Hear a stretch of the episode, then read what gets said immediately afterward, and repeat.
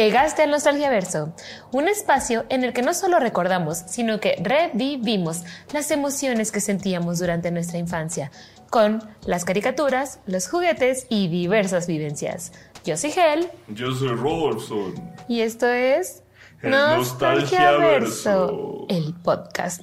Y hoy vamos a hablar de caricaturas espeluznantes. ¿no? Así es. que tienen esta vibra macabra, de que son un poco como de terror.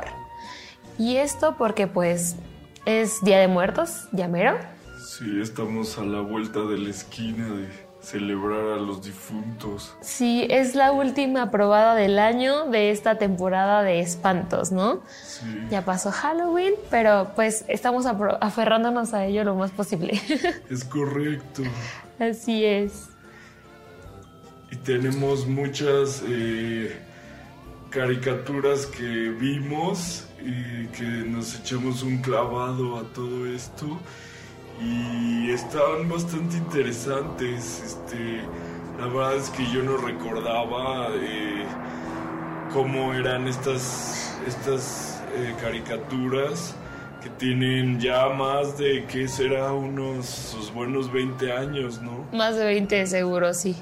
Sí, como saben, eh, pues en el Nostalgia Verso nos especializamos más que nada en caricaturas que salían en los 90, principios de los 2000. Y sí, yo tampoco me acordaba de mucho, pero a mí me surgió la gran duda de ¿por qué existe esto? Ok, sí. ¿Por qué, por qué hay caricaturas de miedo diseñadas específicamente para los niños? ¿Cómo lo vivías tú? Eh, Cuando estabas chiquito, ¿qué pensabas de esas caricaturas? Pues la verdad es que sí me daban un poco de... eh, les tenía respeto al verlas porque eran los dibujos medio grotescos, las temáticas eran eh, para espantarte, ¿no? Y pues yo lo vivía como, como un niño medio, como que le daba repele a alguna de esas caricaturas, pero aún así me quedaba viéndolas porque Ah.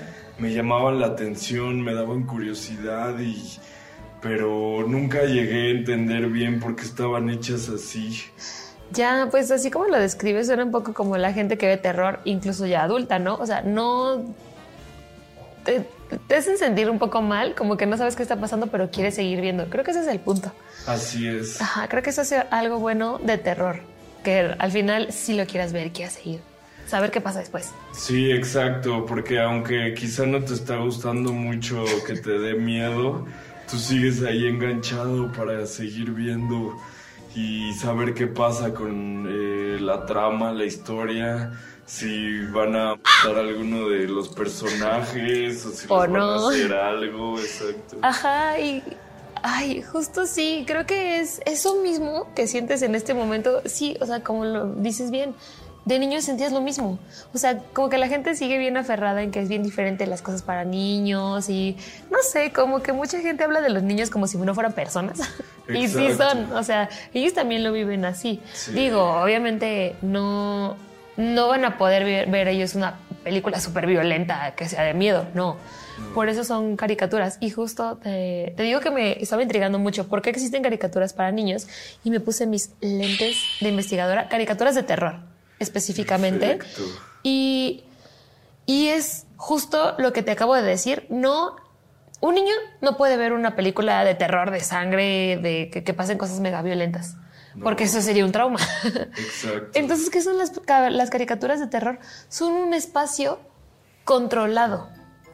O sea, en una caricatura para niños, igual en películas de terror para niños, o terror entre comillas, nunca va a pasar nada así realmente malo, violento, que les genere algo tan, tan grave. Exacto, no, no les deja un trauma, ¿no? A menos que, y esto también es importante decir, hay algunos niños a los que sí, ¿no? Como lo hablamos en el capítulo pasado, de pronto sí te podía dar miedo un pedacito del extraño mundo de Jack o de algo así, pero como que no tan violento, ¿no?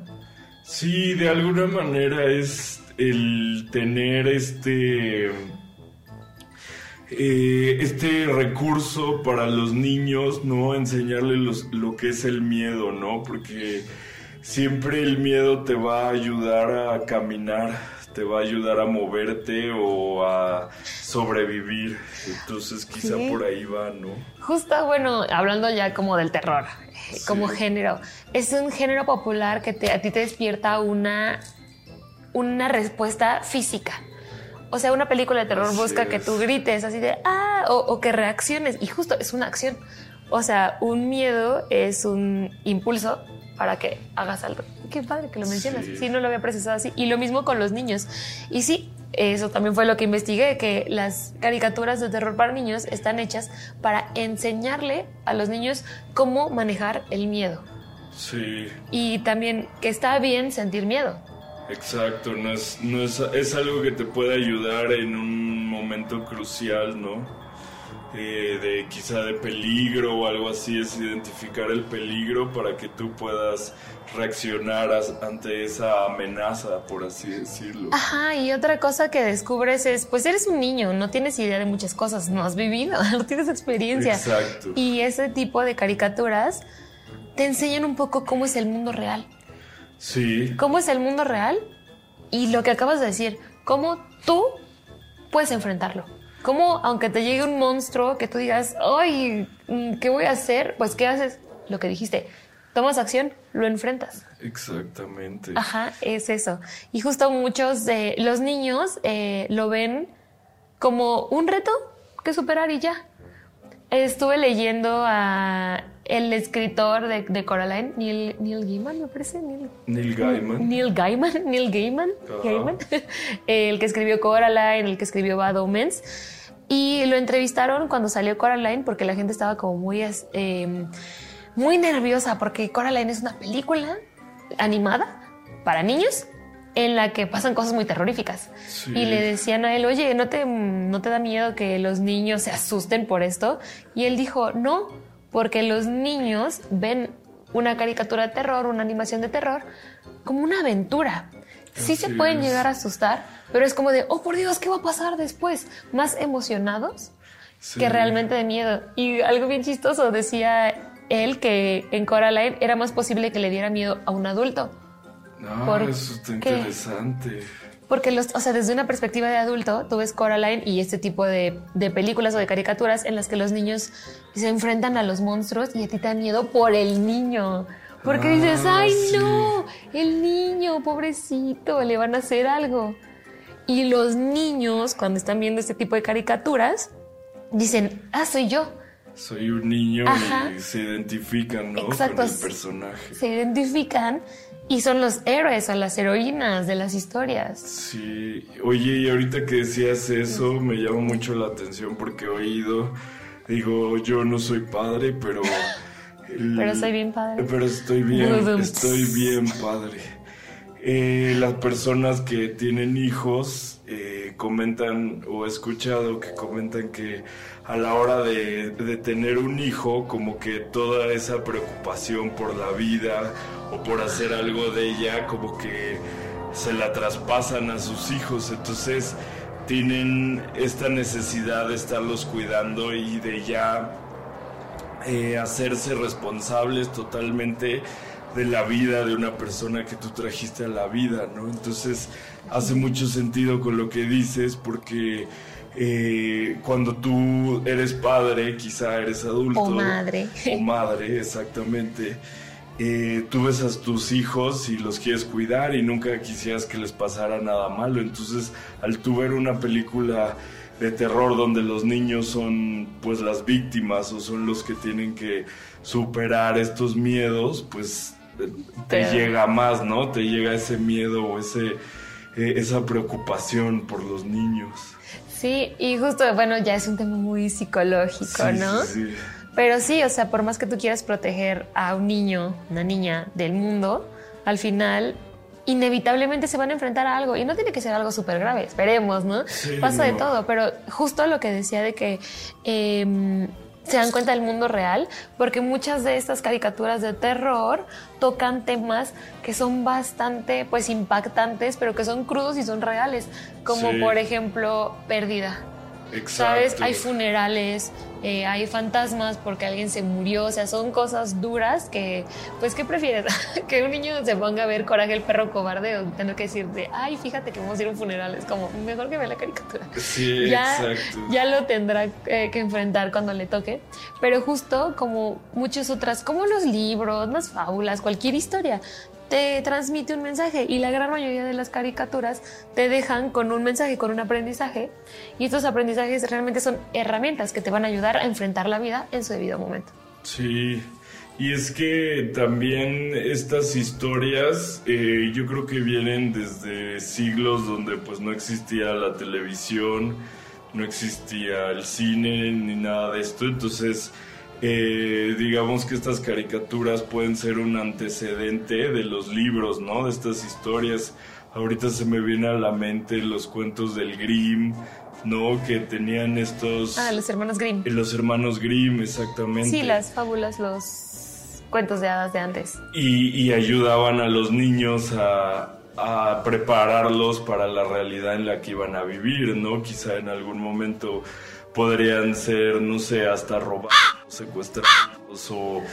Eh, no sé, había peligros porque pues antes los niños pues eran unos adultos realmente, ¿no? No, no había esa transición entre eh, ser un, niño, un bebé y luego ya eh, ser adolescente eh, o sea, había la transición, solo que los tiempos eran durísimos y ya te hacías tenías, tenías, que ser un adulto chiquito, o sea, no tenías oportunidad de vivir Socialmente, obviamente. Hace mucho, mucho tiempo, ¿no? Mucho. Seguía siendo un niño eh, físicamente, pero tenías que adoptar la postura de un adulto para poder sobrevivir en este mundo, ¿no? Sí, o sea, realmente, te digo, o sea, como, así como las fábulas o este, este, tipo de cuentos, sí, vienen de, de, toda la vida y es por eso que aún ahora, como personas, seguimos disfrutando de la ficción, de la fantasía, de las historias, porque siempre han estado presentes. Solo que de esto que estamos hablando ahorita, pues se manifestaba en la forma de una caricatura que te pasaban en la tele, ¿no? Pero pues es lo mismo. Sí, exacto, ¿no? Este...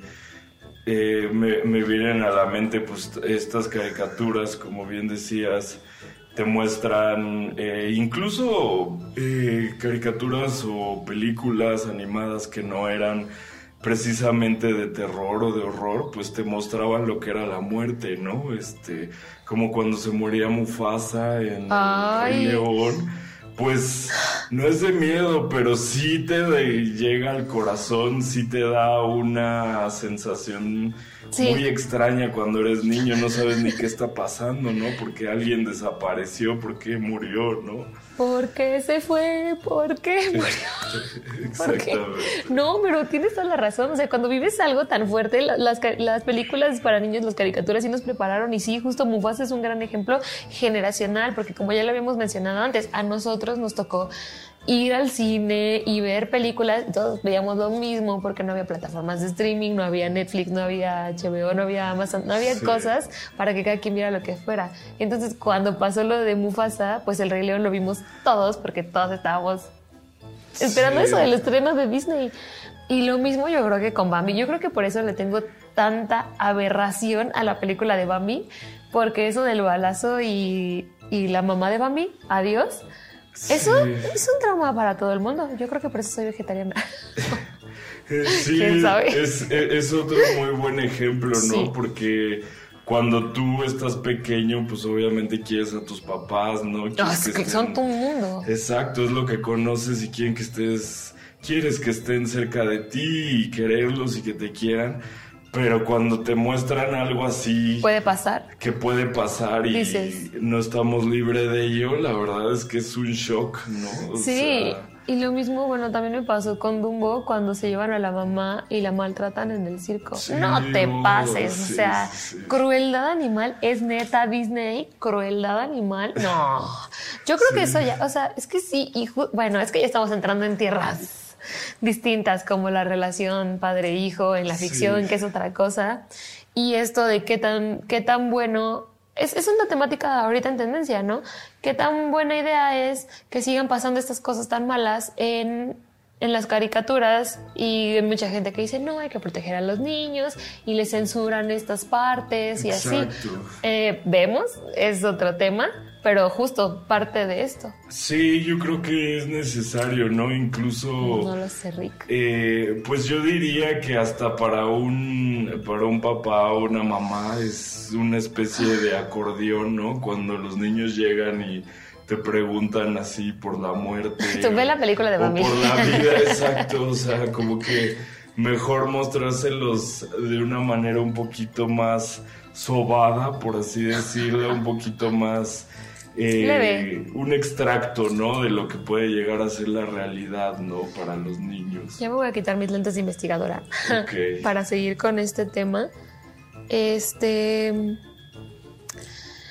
Es que también depende. O sea, pues, de nuevo, este ya es un tema aparte de las infancias y esto, pero, o sea, hay, hay, hay momentos, o sea, obviamente si un niño de un año llega y te dice, ay, ¿qué es la muerte? No te pases, o sea, como que es muy temprano. Los niños van, como dijiste, es un proceso, eres bebé, luego vas creciendo, o sea, hay etapas de la vida en las que vas aprendiendo ciertas cosas y yo creo que obviamente tenemos que tener eso presente, no le vas a poner a un bebé, ay, sí aprende, ¿no? Ahí, como no sé en qué, en qué país que los avientan al agua fría, ¿no? Ah, sálvate. cuando, ajá, cuando, o sea, hay cada quien sus culturas y sus costumbres, pero sí, o sea, psicológicamente, desde un punto de vida, vista pedagógico y todo, sí hay momentos en los que ah, es mejor enseñarles ciertas cosas. Y justo lo que decía antes, que no todos los niños reaccionan igual, o sea, igual yo puedo ser un niño muy, viendo, muy miedoso, yo no lo puedo manejar, yo no quiero ver terror, no quiero ver esas caricaturas, se vale. O sea, no vas a obligar, ah, ahora sí, ponte a ver Scooby-Doo ah, en este preciso momento, pues no, o sea, también es bueno que se vayan acercando, o sea, según mi experiencia, como decía el capítulo pasado, a mí me encantaba el extraño mundo de Jack. O sea, yo decía, wow, me encanta esto, no sé, en la estética, los temas, pues a mí se me hacía padre y yo personalmente pues elegía verlo, que esa es otra, otra cosa. O sea, a veces tú ves programas, caricaturas, porque quieres. Sí. no porque te los ponen tus papás. Exacto. Depende mucho de la personalidad, ¿no? Yo creo que también hay hay niños y niñas que crecen con esta afición por las historias más macabras, más, macabras, más de terror, eh, que sean un poquito más fuertes ¿no? en la temática. Pero hay otros que sí, yo creo que cada quien tiene su, su, no diría némesis, pero digamos como que su talón de Aquiles en cuanto a terror, ¿no? Yo recuerdo que eh, cuando era un chamaco, pues las historias de alienígenas y todo eso me ah. podían matar de terror, o sea, de verdad podía haber este quizá zombies, brujas, eh, momias, todo ese tipo de cosas, pero si yo veía un alienígena que quería abducirme y que quería llevarme fuera de este mundo, la verdad es que no lo ah. soportaba y me daba muchísimo miedo. Sí, a mí me pasa también así y tienes toda la razón, habrá cosas que le asustan más a otras y estaría muy interesante que nos contara la gente, ¿no? ¿Qué, ¿Qué les da miedo y por qué? Y si les gustaba ver caricaturas de terror o no, y ya estando grande, reflexionando, ¿no? ¿Qué tanto te impactó a ti el haber crecido con estas caricaturas? Porque sí estamos diciendo, los niños aprenden. Nosotros ya fuimos niños y ya las vimos. Exacto. ya nos tocó a nosotras y te voy a me están atacando. Acomodar los tentáculos. Perfecto. Ya, este, es que este micrófono está. y que no te, que no te estorbe tanto en los ah, tentáculos. Ya. Sí, yo no creo que me. O sea, yo no. Más allá de Bambi o Dumbo, creo que no tengo así como, ay, no, recuerdos de Vietnam aquí que me vengan. No, o sea, todo bien. Puedo volver a ver las caricaturas, que fue lo que hicimos hace poco lo que vamos a comentar en un momento. Volviendo a ver estas caricaturas, ya ni te acuerdas. ¿Qué te no me acuerdo qué hice ayer. ¿Tú crees que me voy a acordar de qué se trataban esas caricaturas? Tampoco. Sí, no. Sí. Ha pasado mucho tiempo, pero bueno, ahí siguen, ¿no? Ahí siguen. Y bueno, ya solo para concluir, esto que tienen que aprender los niños es eh, también Ah, subconscientemente aprendes eh, mecanismos de defensa y habilidades, que justo, ah, si algo te da miedo, vas con tus papás, estás con tus primos, platicas y ya, todo bien. Y eso hace que justo, si puedes vivir algo que es como choqueante y luego aprendes a hablar, aprendes que no pasa nada y que todo Le está bien. Ajá, y se te va a quien más confianza le tengas. Exacto. Y ya te pones a ver otra caricatura, ya se te olvida, ¿no? Sí. Pero creo que vale la pena, pues sí, verlas, ¿no? Tener la oportunidad de verlas. Y bueno, ahora que estabas hablando de cómo ha evolucionado la vida y cómo antes, si eras un niño, pues no sé, te podía llevar una serpiente, como lo que Exacto. podías enfrentarte a muchos, muchos tipos de peligros. Te podía comer un tigre ahí al Ajá. lado de tu casa. sí, sí, sí. Y ahora ya no, ¿no? Y por eso mismo, así como han cambiado las historias y como las contamos, y ahora tenemos oportunidad de verlas en caricaturas y antes pues te tenía que contar alguien algo, Sí, pues ha, ha cambiado el terror, ha cambiado el miedo. sí, es, es distinto. Lo que nos da miedo y lo podemos ver ya como en caricaturas, tipo una caricatura así icónica que sigue presente, pero es vieja, Scooby-Doo. Sí, En Scooby-Doo había terror, ¿tú crees? pues, híjole, no sé, porque creo, bueno, personalmente jamás me dio miedo Scooby-Doo. Exacto. Eh, más bien era gente mala, ¿no? Maleantes ahí que querían aprovecharse de la situación y querían estafar a la gente, ¿no? Por medio de estos monstruos o leyendas, ¿no? Precisamente, así tal cual lo acabas de contar, es. Scooby-Doo está hecho para darle miedo a las personas que están en, el, en la caricatura, Exacto. Ah, pero no a la audiencia. Porque Sí. la audiencia siempre sabe que el monstruo no es real y por eso te da risa y por eso es tan digerible y tan cómico y tan fácil de ver Scooby-Doo, porque tú realmente como público jamás tienes miedo, No. No, porque lo- sabes que no existen. el que se muere de miedo es el Shaggy y Scooby, ¿no? El Shaggy y el Scooby. Y justo, ellos validan, o sea, sí tienen miedo. Sí. O sea, ellos sí están asustados. Nosotros somos malos porque no empatizamos con ellos. Pero se asustan ellos ya por ti, Sí, sí. como sí. público.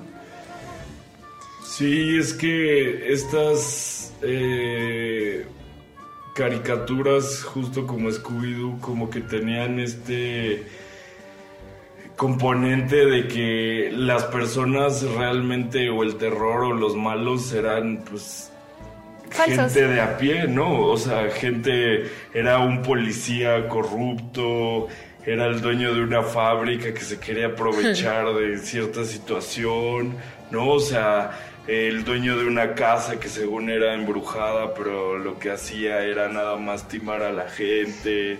Entonces es interesante, ¿no? O sea, creo que ahí implícitamente sí había una eh, u- una mm, fábula, o cómo se dice, una moraleja Sí. eh, de que pues las personas te pueden hacer daño de una u otra manera, ¿no? Las personas de a pie, tu vecino. Las personas de a pie. Exacto, sí. El que- ciudadano normal, común y corriente. Exactamente. Sí, claro, y justo lo que decíamos, al final te dejo una enseñanza, enseñanza Scooby-Doo, sí, sobre el mundo real, también, Sí. como lo decíamos antes, o sea, no te tienen que súper asustar como para decirte, ah, y estaba pensando ahorita que lo estabas diciendo, o sea, esta gente mala, o sea, sí era mala, pero no al extremo de, no hombre, brutal, ¿no? O sea, sí se las tenían que llevar a la cárcel y te reafirmaban, Sí. lo que hace esta persona está mal. Al final sí había malos y eran buenas lecciones. Exacto. Sí.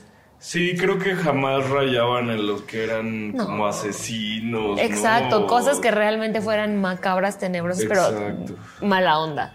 Era Sí. todo muy, muy a gusto. Exacto. Y hablando de perros que se asustan, ¿quién es el perro que más se asusta aparte de Scooby?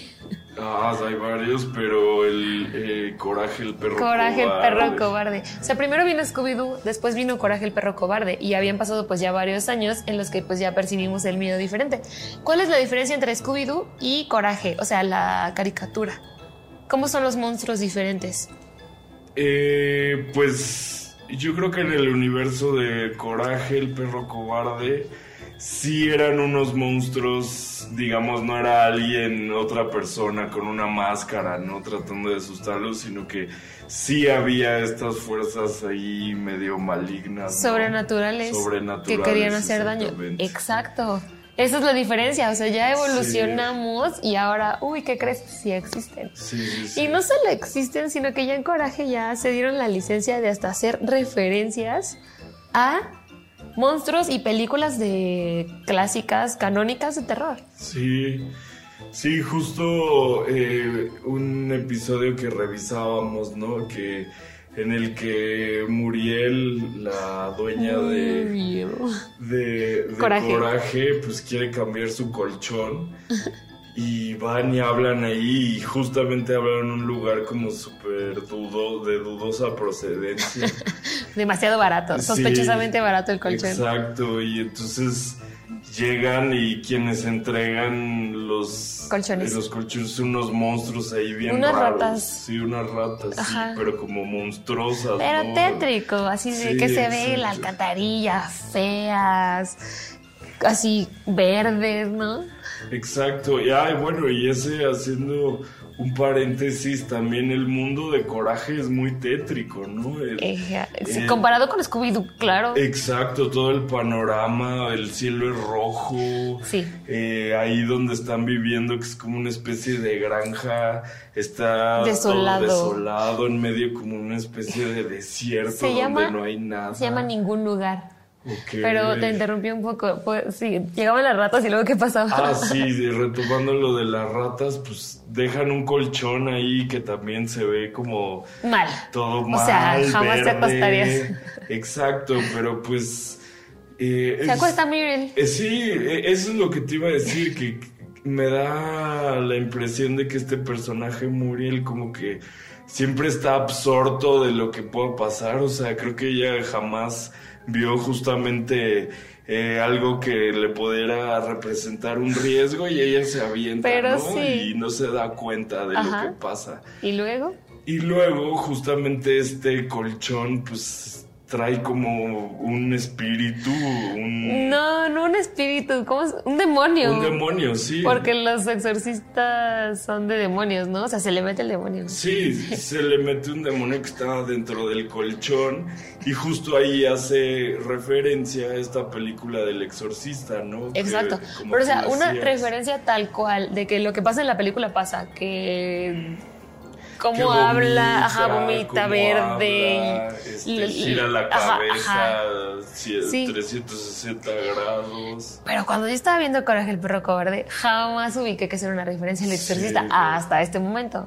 Es eso, eh, los creadores como que hacen tributo a estas películas, ¿no? Yo creo que Coraje sí, sí agarran estos elementos que ya están muy arraigados en la cultura, por lo menos de las películas de terror. Entonces, está interesante que lo metan a una caricatura. Pero infantilizado, o sea, Exacto. se puede ver. Sí, de pronto sí da miedo Coraje, yo digo.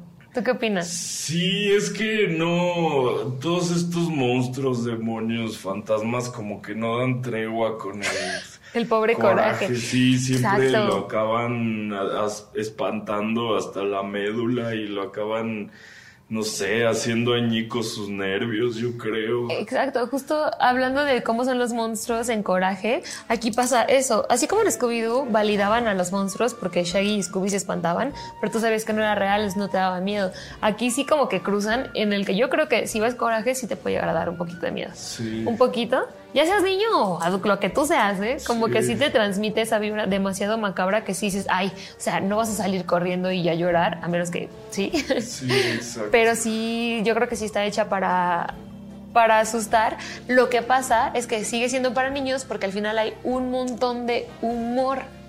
Sí. Porque Coraje se asusta, pero no dice como de, ay, y realmente así se esconde y se pone a temblar. No, él siempre enfrenta a Sí. los monstruos y siempre termina ganándoles, pero sus reacciones son tan exageradas, así como esta famosa de que está abriendo la boca así, sacando Sí. la lengua. Eso es cómico. Caricaturiza el miedo. Sí, O sea, todo el- este programa, más que de terror, es, un programa de miedo. Digo, de, de, de asustar. O sea, Sí, el punto es asustar y por eso, por eso Coraje siempre está asustado. Y él se asusta tanto que ya no es necesario que la audiencia se asuste, porque él ya está asustado por ti.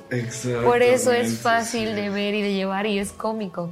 Y, y lo que pasa ahí también me da la impresión es que el, el único que se da cuenta de que cosas malas están pasando es él, ¿no? O por lo menos al principio. Al principio sí, quizá luego otros personajes, ¿no? Como el, este, el Justo. esposo justo, exacto. Justo, justo. Justo, justo. Este, es esa persona que... eh, coraje es quien se da cuenta que algo no va bien, ¿no? Es el que tiene como la cordura más en su lugar. Sí, representando como este niño héroe, ¿no? Como, es que es, muy gracioso ya que lo piensas. O sea, Muriel dice, ah, sí, este anuncio de dudosa procedencia que se mueve solo y que tiene letras casi casi ensangrentadas. Voy a marcar para que me traigan un colchón. Y el coraje es como, no, Sí, no, no lo, lo- hagas. no y lo ahí haga, va. compa. No lo haga, compa, y ahí va. O sea, sí, él ya sabe. Y justo creo que gran parte de lo gracioso es lo que dices de Muriel, lo que decías hace rato, que, ay, disculpe sus tentáculos Sí. que es tan, es tan ciega que dices, Sí. no manches, te da risa. Exacto. Justo alivia mucho. Es un personaje que yo creo que está ahí para aliviar la tensión. Cuando te da mucho miedo el, el- el monstruo y luego llega Muriel de, ¿quieren galletas? Ay, Sí, no manches. Ajá. Y justo lo mismo. En el que estábamos viendo del exorcista, al final Sí. Coraje va con Justo y le dice, oye, hay que hacer un exorcismo. Y ya pone una canción.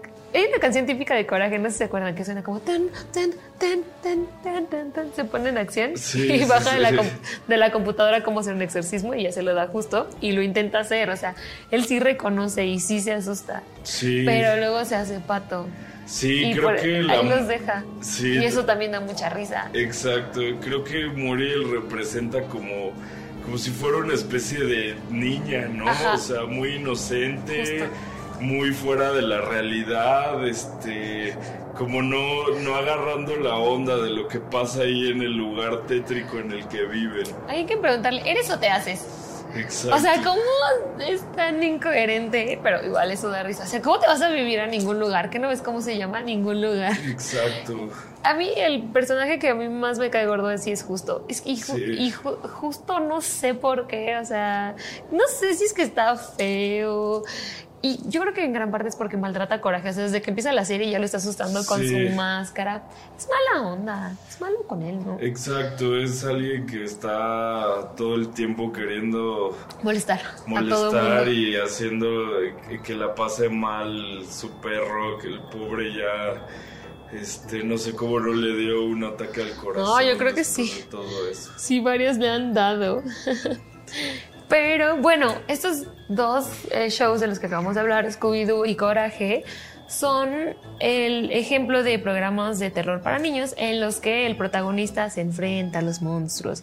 Los monstruos son los malos, los monstruos son los que te asustan, pero ese no es el único tipo de show para niños que existe de terror. No, hay otras Hay alternativas. otros. Por ejemplo, y no solo caricaturas, pero di- digamos algunas películas. Los Locos Adams, Sí. por ejemplo. Eh, Hotel Transilvania. Eso sí es muy cómica, pero bueno. Son este tipo de, de ejemplo en- de animación en el que los monstruos, lo extraño, lo inusual, es la norma. O sea, Exactamente. aquí, en- como en los Locos Adams, lo que se ve mal es que tú seas una persona común y corriente viviendo su vida. Sí. Lo normal es que Morticia tenga sus, sus, rosas y las corte y, y que admire la hierba y no la flor. O sea, ir en, en contra. Sí, y, y- y, eh, eso que dices, usan este concepto que, como dices, la norma es lo raro, los monstruos, eh, digamos que alguien que es normal, que es una persona común y corriente, es este pez fuera del agua, ¿no? Que Exacto. llega a este mundo como de monstruos y todo eso y a él es el que, eh, quien lo ven raro, ¿no?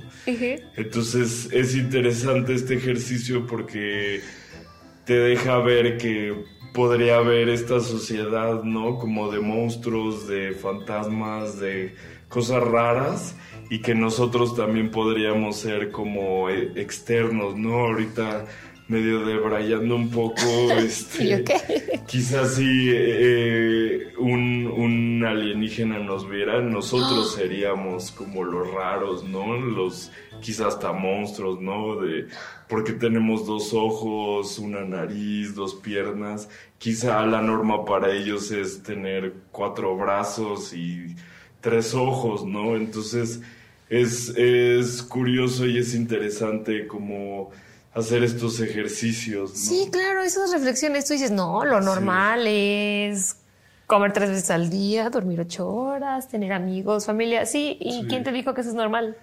Exacto. Y justamente ese es todo el punto. Para pensando en niños, pero pues también entran los adultos o todo, el, todo tipo de persona que consuma este tipo de caricaturas o este tipo de películas. Ahí te das cuenta que hay un espacio para ti. Si tú sientes que en la cotidianeidad, en tu mundo normal, eh, no te aceptan, no te entienden, si te sientes perdido, pues encuentras en este tipo de caricaturas un espacio en el que te están diciendo, oye, ¿eres raro? Excelente, aquí sí encajas, aquí tienes un lugar, aquí tienes un espacio. Sí, como dicen por ahí, siempre hay un roto para un descosido. Entonces también eh, yo creo que este tipo de, de caricaturas tenían también la finalidad de hacerte sentir que podías encajar en algún lugar, ¿no? O sea, aunque seas, pues, Como seas. eh, eh, como seas o raro, entre comillas, para la sociedad, pues Sí, o si no va a cumples haber alguien estándares. igual de raro, entre comillas también, que pues va a ser afín a ti, o rara, o lo que sea, y te vas a poder llevar y van a tener los mismos gustos. Y, y es esto, ¿no? Quizás hasta los gustos por los calofriantes, por lo fantasmagórico, y ahí puedes hacer buenas amistades o buenas conexiones. Ya humanas. transmitiéndolo a la vida real. Sí, justo Sí. aprendes, oye, hay gente a la que le gusta esto que está muy raro. Sí, mucha. Y esa gente sí, Sí. te va a aceptar. O sea, como que la sociedad no se aferra mucho en decirte, no, tú estás mal, tú tienes que cambiar. Y de repente llegas a un espacio en el que dices, un momento, tal vez no tengo que cambiar, tal vez nada más no encajo aquí. Entonces este tipo de caricaturas están hechas para que si tú eres alguien que siente que este mundo no es para ti o no encajas bien, existen otros mundos en los que puedes entrar y vas a estar bien y vas a estar acompañado y vas a estar feliz. Y eso es mágico. Incluso aunque sea solo por un momento mientras ves esa caricatura, te, te hace sentir bien y luego justo ya aprendes estas herramientas, procesas, ¿no? Que tú estás bien y ya cuando en la vida real puedes aplicar esto que aprendiste es, ah, encajo con otra gente que es como yo Sí, sí, y no sí. estamos mal necesariamente.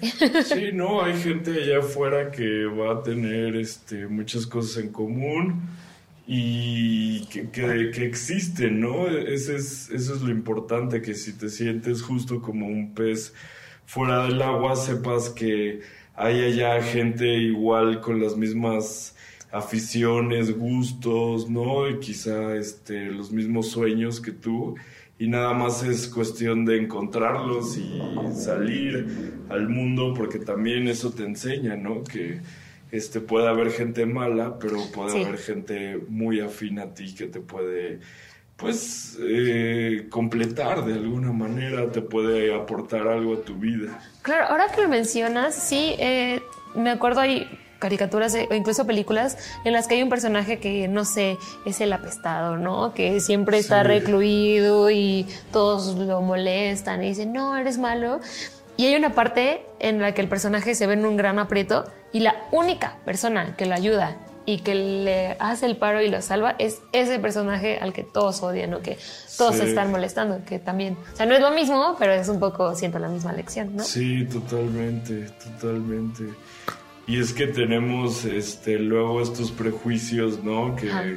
justamente alguien como que no encaja en la norma, pues lo tenemos que atacar o lo tenemos que este hacer a un lado, lo tenemos que mover de nuestro círculo porque pues justamente no encaja, pero al final es alguien que también tiene una vida, tiene eh, sueños, tiene quizás hasta un buen corazón, ¿no? Y no por, no por eh, cómo se vea quiere decir que tú tengas que tratarlo de una manera eh, Diferente. diferente, Valen, todas las personas valen, tanto como tú. Sí, es un gran sí, sí. mensaje.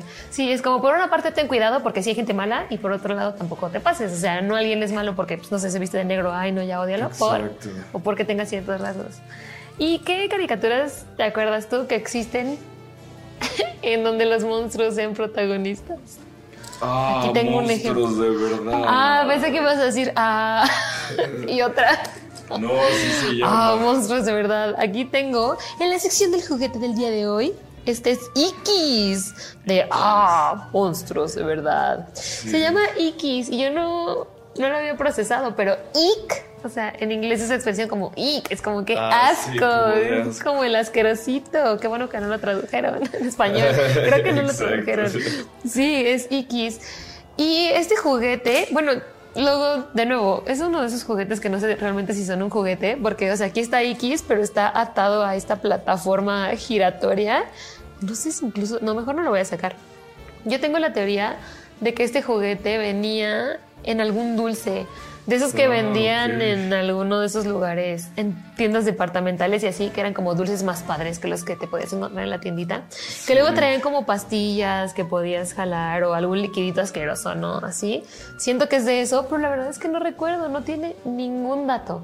Está en blanco, pero este es uno de los juguetes que tengo desde hace muchos años, desde que yo era niña, y es el único juguete que tengo de, ah, monstruos, de verdad. Sí, y, y justo esa serie es, eh, es muy rara, ¿no? Tiene Sí. estos elementos que estábamos hablando, pues digamos que hay ahí una sociedad de monstruos, ¿no? Como en las Sí. alcantarillas que se dedican a asustar a la gente. Sí, y mm, muy loco, yo no me acordaba de nada, o sea, sabía que existían, sé que estos son unos mm, personajes muy famosos, creo que hay muchas imágenes y eso, Sí. pero la caricatura realmente no me acordaba y me sorprendió porque resulta que están en una escuela y les están enseñando a asustar a Ikis y a sus dos amigos, Chrome y Oblina, y dije, ¡oh! Como Monster Inc. Sí, es, es, digamos, yo creo que Monster Inc. agarró quizá hasta referencia Sí, de, total. De esta serie, porque pues justo, ¿no? Como dices, hay un maestro ahí que los está enseñando a hacer, Cosas malas. exacto, a, a- aterrorizar a la gente, a los niños, a los humanos, ¿no? Es Exacto, un poco su punto. propósito. Sí, Sí, y lo que sí vi en esta serie es que, a ver, sí está padre. Sí me gusta que sean, de nuevo, me- a mí me atraen este tipo de historias en las que la norma es lo raro, lo extraño, creo que está muy padre. Pero yo creo que sí rayan en lo muy asqueroso, muy asqueroso. O sea, el Chrome este, el que tiene las manos así, los ojos en las manos, Sí. su cualidad más grande es que apesta y es como, Exacto. Ay, nada más de imagen- axilas son lo Ajá. que es su atributo, ¿no? sí, que es lo más apestoso del mundo. Qué bueno que no le estás oliendo, pero hasta sientes que sí. Sí, exacto. Un hedor y todo lo que asocian con él es muy muy grotesco, muy asqueroso, al punto que lo estoy viendo y si hago los ojos así como que, uy, ya no quiero voltear, porque bueno, el terror tiene muchos elementos. Puede ser sangre, puede ser muchas cosas y el, el asco es uno y este sí me da demasiado asco. O sea, yo creo que sí no me puedo aventar mucho tiempo de verla o no sé. O sea, sí me cuesta. Me cuesta más lo grotesco que lo terrorífico, yo creo. Sí, es que es difícil ver una serie como esta donde viven en la basura, en los desechos, eh, en el caño básicamente. Sí. Entonces, pues incluso, ¿no? O sea, tú ves la animación y ves que todos son como colores verdes, este, de putrefacción. Eh, grises, como es una, es una paleta como muy, muy de ocres, como todos estos colores que emulan como pues eh, la asquerosidad, ¿no? Entonces, todo, no, es, no es algo alegre de ver, entonces se me hace... Se me hace muy extraño quizá esta eh, locura que eh, rondaba los noventas y alguien dijo, ah, pues va, vamos adelante con una caricatura que se vea tétrica, que tenga este, este tipo como de... eh, de esta ambientación como tan asquerosa. Eh, por eso es interesante, pero como bien tú dices, creo que estoy de acuerdo. No la puedo ver mucho tiempo, ¿no? O sea, No, sí, sí. Y, bueno, o sea, no se me hace tan raro porque de nuevo ya hemos analizado, por ejemplo, Rugrats y otro tipo de caricaturas. Sí tienen un elemento grotesco. Como Sí. no sé si era Cartoon, Cartoon Network y Nickelodeon en ese entonces, que se iban mucho a, a ese tipo de cosas. O sea, como que no es tan raro. Sí entiendo por qué pasó. Y tampoco es un punto en el que, ay, es insoportable de ver. O sea, sí se puede ver. Yo soy mi payasa. sí, exacto, pero... Pero sí, y hay muchos otros momentos en los que no está pasando eso. Son, No. son como un par de minutitos que dices, "Ugh, Pero ya pasa. Y, y- y creo que su mérito tiene porque justamente es disruptiva, ¿no? Sí. Eh, se sale completamente de la norma de que pues hay que ser personajes tiernos, lindos y muy coloridos y todo esto, o sea, para ser buenos, ¿no? Que tienes que ser así, porque al final, y eso fue lo que más, el mayor mensaje que me dejó de estarlo viendo, es Sí. Oblina, el Chrome y, y este X son amigos. sí. El programa se trata de que son amigos y los amigos hacen el uno por el otro lo que sea, que al final los castigan por ser tan buenos amigos y lo que sea, pero son buenos monstruos. O sea, Sí. dentro de su mundo son hay compañerismo, amor entre ellos. Es- está muy bonita. O sea, el mensaje Sí. al final es ese. Y de nuevo reafirmando esto, no porque yo apeste. Exacto, Soy quiere decir que sea malo. Sí, es, es una muy buena reflexión la que acabas de dar, eh, porque aquí tenemos pues estos personajes que quizá no se ven como los más buenos ni los más eh, representativos de los valores, pero sí los tienen, sí, como acabas de decir, o sea, la camaradería, el respeto por el otro, el eh, hacer equipo para lograr las cosas, sí la tienen, por más de que sean unos monstruos asquerosos, ¿no? Que viven ahí en el caño. Sí, y luego pasan cosas bien raras, como que uno se come al otro y no sé, muy raro, pero Sí. sí, está buena. O sea, si tiene mucho tiempo que no la ven, yo creo que sí, sí, lo Eh, vale. La recomendamos y la pueden ver, este... eh, darle Pues, uno por ahí. exacto, En la un web. ojo. sí sí sí Y pues ya nada más para terminar, pues queríamos mencionar un par de otras caricaturas que creemos que valen la pena del nostalgiaverso, así es como por ejemplo Los Misterios de Mobile. Así Esta es, es. vieja, siento que no mucha gente se acuerda de ella, pero la pasaban en 11 niños. Igual, bien tétrica por donde la veas, la vimos y pasan cosas super- sobrenaturales, desde que empieza la introducción hay aliens, hay un corazón latiendo, un cementerio de todo. fantasmas Uno de los zombies. personajes, sí, uno de los personajes se llama Hitchcock. O sea, ya con eso, referencias Sí. a Hitchcock y así. Esa es una de la que de la que nos acordamos. Pero es que por más que quisiéramos comentarlas todas, no nos da tiempo. Ustedes mejor díganos qué quieren escuchar y de eso vamos a hablar. exacto Si quieren más, ya saben que nos pueden seguir en nuestras redes sociales. Sí. ¿Alguna otra caricatura que se nos esté pasando? Pues que nos las dejen. Que nos las dejen en los comentarios. Seguramente habrá varias cosas que ustedes vieron y que, Y que se nos pasó. Ajá, no tocamos esta vez, pero por favor, este. Adelante, coméntenos. coméntenos. Y ya saben que si tienen un juguete de ah, monstruos de verdad o cualquier otra de, de estas caricaturas, Ruby Gloom, por ejemplo, Ruby Gloom, cualquiera de estos juguetes nos los pueden presumir, le toman una foto y nos etiquetan en sus historias de Instagram.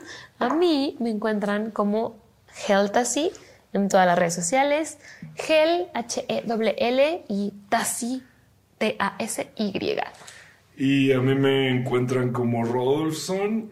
eh, las, las dos últimas S es. Las dos únicas S. Exacto.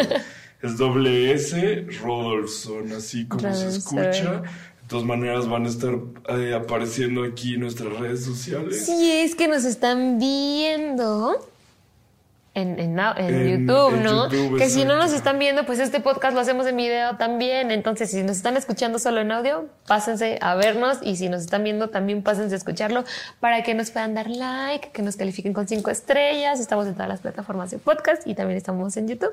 Exactamente. Ahí les encargamos que si les gusta este programa, si les gustan nuestros episodios, nos compartan con todos sus seres queridos. Pues sí, pues esto fue todo. Hasta aquí llegamos en este capítulo de de El Nostalgia. Verso. Nos vemos ahí. Bye bye. Adiós.